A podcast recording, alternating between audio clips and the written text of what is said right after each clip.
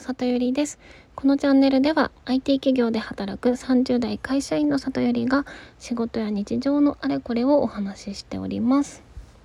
さて今回もお便り会です。ラジオネームサルビアさんからのお便りです。サルビアさんありがとうございます。里ゆりさんは人生のターニングポイントっていくつかありましたか？どんな時でしたか？とのことです。はいいくつかありますね。うん。まあ大きなものをね3つお話ししようかなと思います。でまず1つは大学生の時ですね。大学の2年生かな3年生かな。あのですね。まあこれ詳細はノートに書いたので、まあ、もしよければそちらを見ていただければっていう感じなんですけど、まあ、ある時突然こうレポートを出すとか授業に行くとか普通のことができなくなってしまってあの引きこもりになってしまった時期がありました。なので1個目のターニングポイントはまマイナスな方ではあるんですけどでね私の行っていた学部が、まあ、理学部で実験とかを丁寧にやる学部だったんですけど、まあ、その分出席がめちゃめちゃ厳しくってあの3回実験休んだら即留年みたいな感じだったんでで留年すると下の学年の実験グループに混ざるみたいな感じでそれも本当に無理で結局2年留年しましたね。はいでまあ、うん、その時は精神メンタルクリニックとか行ってなんとか抜け出したんですけどまあそれまでの人生がそんなにねあの大きな失敗したことなかったんですけどそこでまあズドンと落ち込んだ時期ではありました。でもまあ一年発起してその後社会人になってまあ社会人ではねあの職場ではすごく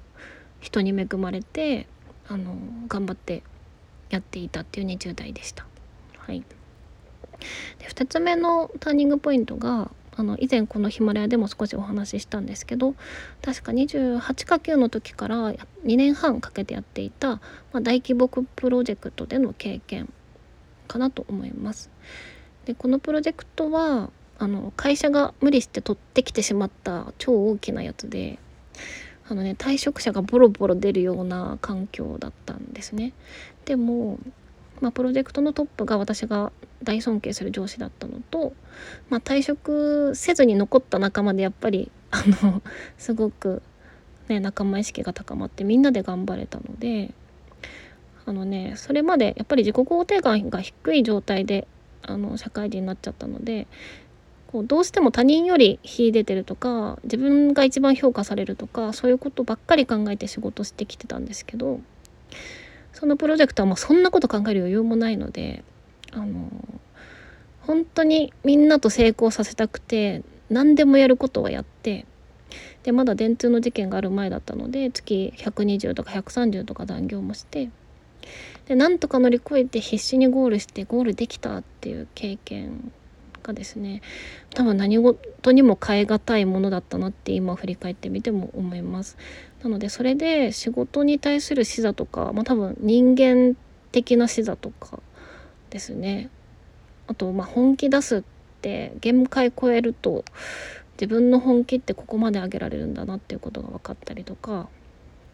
うん、あとはそういうふうな向き合い方をしてゴールした時にあの周りにいる人とかそこから生まれたもっとレベルの高い新しい仕事とか、まあ、新しい引き合いとかでいろんなことをやらせてもらったのでそれが私の、まあ、社会人としての大きなタイミングポイントだったのかなというふうに思ってます。で3つ目はですねあのそのプロジェクトの後のタイミングなんですけどあの、まあ、大恋愛をしてその恋愛かなと思います。でこれはちょっと赤裸々トークになるんですけど、まあ、その彼は、まあ、とあるコミュニティで出会った人であの誰からも好かれるすごい素敵な人だったんですけど、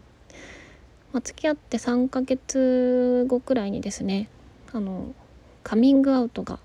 ありました。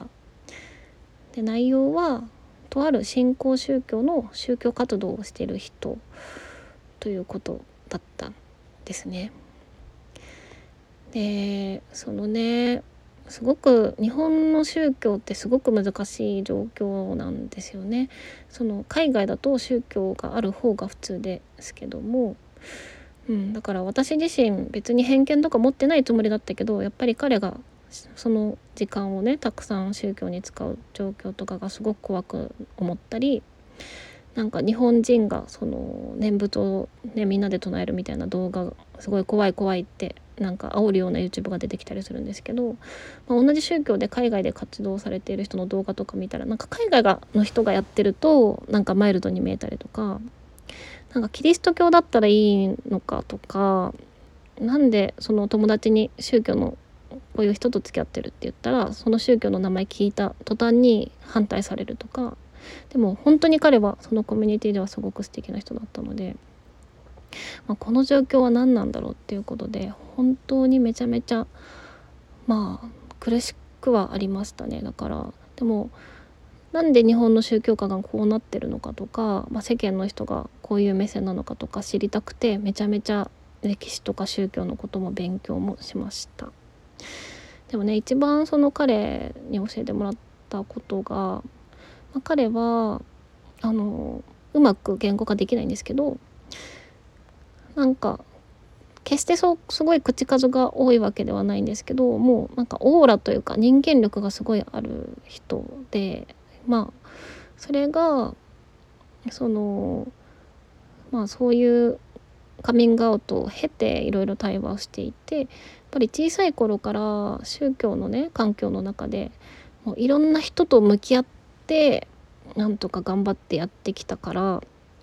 それで磨かれている人間性なんだなっていうことに気づいたんですよね。